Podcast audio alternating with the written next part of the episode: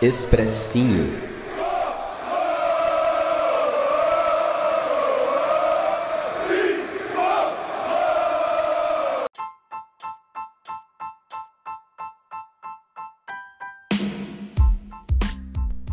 Fala torcida tricolor, Gustavo Canato na área trazendo mais uma análise e opinião aqui no nosso queridíssimo Expressinho. São Paulo jogou, se tem jogo, tem Gustavo Canato aqui fazendo as principais análises, trazendo informações e a minha opinião do nosso tricolaço. Dessa vez, é, noite triste para o São Paulo em Bragança Paulista, derrota para o Bragantino, Bragantino na parte de cima da tabela, quinto colocado, disputando a final da Sul-Americana, e o São Paulo buscando enfim uma reação, buscando duas vitórias seguidas, mas infelizmente esbarrando no meio do caminho. É uma partida com contornos interessantes para a gente trazer aqui.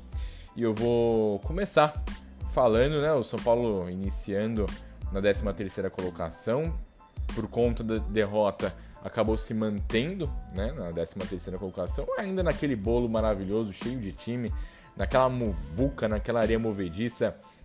É, o São Paulo tá com a mesma pontuação de Atlético Goianiense e Atlético Paranaense, só que tem um saldo de gol bizarro de menos 5 e apenas 7 vitórias.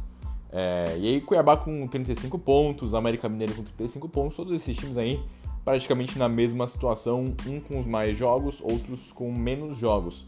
É, então assim, a diferença do São Paulo pro nono colocado é apenas um pontinho.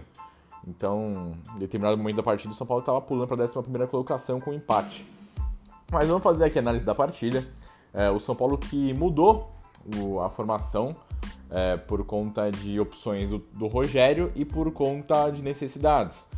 É, e como fazem falta Caleri e Rigoni, né, pessoal? Impressionante o desempenho ofensivo do São Paulo no Brasileirão. É pífio demais, sabe? É, o São Paulo é disparado dos piores times, ofensivamente falando. Apenas 22 gols feitos em 34 rodadas, uma média terrível. E os principais atacantes de fora né, tanto o Rigoni quanto o Caleri, os dois se recuperando de, de problemas físicos, devem estar à disposição para o jogo de domingo contra o Internacional, graças a Deus. E por conta disso, o Pablo voltou a ser titular, opção do Rogério. E na defesa, com mudanças. Eu vou trazer aqui então a escalação do São Paulo. O São Paulo foi com um 4-4-2 hoje, mudou. O Rogério optou por fazer uma alteraçãozinha na forma de jogar. Volpe no gol, Orejuela mantido na lateral direita.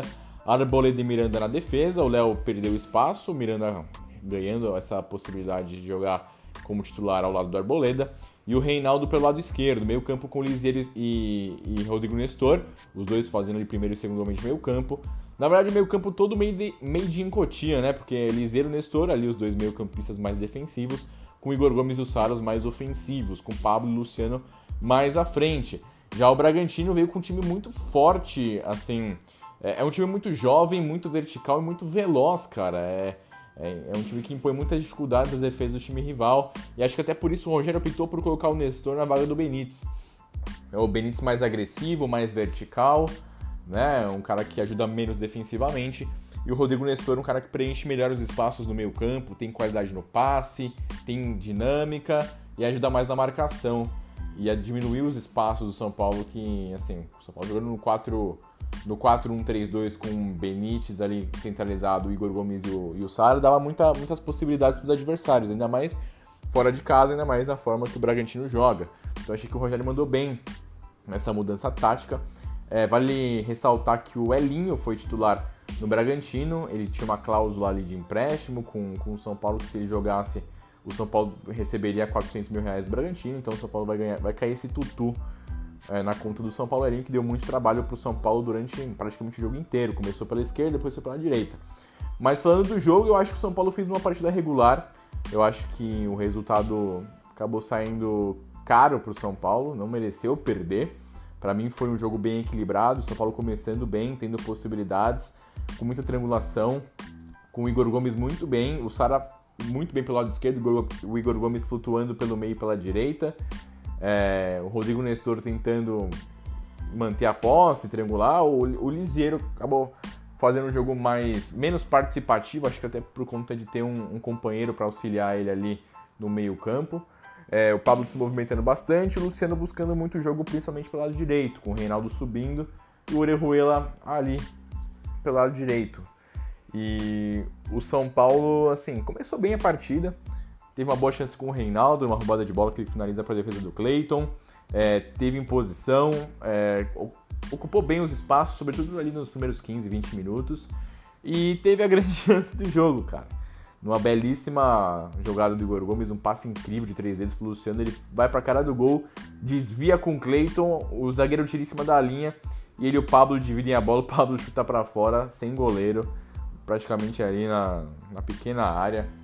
Um gol bizonho, o São Paulo perdeu a chance de abrir, abrir o placar e, e, ter uma partida mais tranquila. Vale ressaltar o seguinte, né, gente? São Paulo contra o Red Bull Bragantino é uma ziquezira danada, sobretudo aí no Nabi Abichebi. É, no, no, no, na temporada passada no Brasileirão, jogo nesse começo de 2021, São Paulo tomou de 4 do Bragantino, sabe? No Morumbi tem dificuldades, venceu no Paulistão por 1x0 gol contra, mas perdeu nesse Brasileirão. O São Paulo perdeu os dois jogos pro Bragantino no Brasileirão, complicada a situação do tricolor contra o Massa Bruta, mas voltando à partida, o início foi bom, promissor, o São Paulo perdeu a grande chance, o Cleiton fez boas defesas, o time do São Paulo se portou bem e defensivamente teve algumas dificuldades, porque o Bragantino, cara, é trocação, muita velocidade. É, o Maurício Barbieri colocou ele para jogar em cima do, do Orejuela acho que o Orejuela fez uma boa partida. Ele que atuou só no primeiro tempo, ele é meio estabanadão às vezes, sabe? Enfim, mas fez um, um bom jogo, acho. O Orejuela teve dificuldades, mas fez uma boa partida, sobretudo defensivamente. E, e, trocação, o Volpe fazendo boas defesas, né? A, a, após ali a metade do primeiro tempo, o Bragantino melhorou, criou possibilidades, o Volpe muito bem, a defesa do São Paulo mais sólida, o São Paulo explorando os contra-ataques. Aí na parte final do primeiro tempo, o São Paulo voltou a ficar melhor, jogando muito bem pelo lado esquerdo, o Sara tendo possibilidades, obrigando o Cleiton a fazer a defesa, é, obrigando o zagueiro a tirar em cima da linha numa boa finalização do, do, do Sara que o Luciano, que não tá numa boa fase, acabou. Se ele tivesse na fase boa, a bola sobrava, bate nele e entrava, mas ele tava mal posicionado. Então, assim. É, aquela questão, o Pablo não, não pode ser titular do São Paulo, ele perde um gol feito, ele não ajuda, ele não faz o pivô. Né? Até fez o começo de jogo ali distribuindo bem a bola, movimentando bastante, mas não é o que o São Paulo necessita, né? Que o São Paulo precisa nesse momento. E o Luciano mal, tecnicamente, fisicamente, sentindo um pouco o jogo. Só que os meio-campistas do São Paulo bem, tanto o, tanto o Sara quanto o Igor Gomes produzindo bastante, o Reinaldo bem pelo lado esquerdo, o Rodrigo Nestor se movimentando. Foi um primeiro tempo de que poderia ter acabado tranquilamente assim 1 a 1 ou o São Paulo vencendo por 1 a 0. Chances para os dois lados, um primeiro tempo bem interessante. No segundo tempo, o Rogério já vai com uma mudança, a entrada do Igor Vinícius voltando depois de muito tempo, ele ficou fora por conta de uma lesão no olho, na vaga do Orejuela, que não fez um primeiro tempo ruim, mas eu acho que o Igor Vinícius é mais jogador que o Orejuela. É, a postura foi parecida com a do primeiro tempo, muita trocação dos dois lados, o Bragantino um pouco melhor. Aí no início do, do segundo tempo, o Bragantino faz um gol impedido, né, um gol do queridíssimo Luan Cândido, é, ele estava à frente, depois de um tempo a marcação de impedimento. Aí o Rogério prepara uma alteração, duas alterações para fazer. É, o, o Vitor Bueno e o Marquinhos. E antes da alteração, o gol do Bragantino, numa falha do Miranda na marcação contra o próprio Luan Cândido, que havia feito o gol impedido. O Miranda que é um excepcional zagueiro, fez ótimos desarmes, fez uma partida muito boa até esse lance. Acabou vacilando, né? Todo mundo tem tem essa possibilidade de errar e o Miranda vacilou. 1 a 0 placar aberto para o Bragantino. Logo depois o Rogério fez as alterações. Isso foi logo no início do segundo tempo, na verdade, né? O, o gol saiu aos 11 e logo depois o Rogério muda. Ele tira o Pablo e ele tira o Rodrigo Nestor. E ele põe o Vitor Bueno para fazer o meio-campo, na linha de três meio-campistas, a trinca de meio-campistas. Não entendi porque ele não colocou o Benítez logo de cara. Ele pôs o Marquinhos na vaga do Pablo.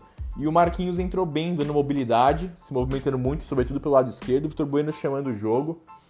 É, São Paulo tendo volume, finalizando a gol. O Cleiton fazendo ótimas defesas. Logo depois ele tira, o Rogério tira o, o, Luciano, que não, não vinha bem no segundo tempo, não fez uma grande parte do Luciano. E colocou o Benítez, colocou o Vitor Bueno mais à frente como atacante. E o Benítez. E o time melhorou um pouco, assim, criou possibilidades, obrigou novamente o Cleiton a fazer ótimas defesas, o Benítez chamando a responsabilidade, o Marquinhos bem pelo lado esquerdo, o Reinaldo é, chegando bem ofensivamente, mas o time perde muito gol, né, gente? Isso aí é uma coisa que vem acontecendo no campeonato inteiro. Criou para fazer 1 a 0 não fez, tomou 1 a 0 Depois criou para empatar a partida, não, não fez, perdeu possibilidades claras. E o Bragantino, no contra-ataque, na velocidade, meteu uma bola na trave com o Coelho, teve outras possibilidades. Um jogo de trocação no Nabizão, né? E, e o jogo foi assim, gente. Foi assim. São Paulo perdendo possibilidades, São Paulo perdendo a chance de vencer e embalar para ficar na parte de cima da tabela. E a primeira chance que o São Paulo tem para ficar na, na parte de cima da tabela do Brasileiro inteiro, para vocês terem ideia. Não aproveitamos gols perdidos, até, vou até ser sincero, a reta final eu não consegui acompanhar os últimos 5 minutos. Né? O Rogério até coloca o Éder em campo na vaga do gloriosíssimo Lisieiro. O São Paulo ficou sem meio campista, então não sei se teve uma outra grande chance na final, no final da partida, mas foi uma chance desperdiçada contra um adversário que o São Paulo tem muita dificuldade. Aí na 28ª rodada, 10 partidas para acabar o Brasileirão. Pelo amor de Deus, acaba logo o Brasileirão, não aguento mais esse campeonato. Muita chateação nesse finalzinho de domingo com, com essa derrota. O São Paulo vai ter uma semana inteira para trabalhar para o confronto contra o Internacional no domingo que vem. É, com a volta do Rigoni e do Caleri muito prova provavelmente. Graças a Deus o Paulo deve perder a vaga. Vamos ver que para quem, quem sai para a entrada do, do queridíssimo Rigoni. Talvez o Benite saia para a entrada do Rigoni. Vamos observar como vão ser esses próximos dias. O Luciano com um jejum muito grande de gols, a fase não é boa. E o time voltando a tomar gol e voltando a perder durante, depois de bastante tempo. Né? Eram oito jogos de vencibilidade. Espero que o time melhore para o jogo do próximo final de semana contra o Internacional e que faça um bom proveito da, do tempo de treino para essa semana, gente. E basicamente é isso. É, espero que vocês tenham gostado desse expressinho. Eu sou o Gustavo Canato, você me acha nas redes sociais como Gustavo Underline Canato. Tamo junto, valeu, tamo junto e é nóis, pessoal.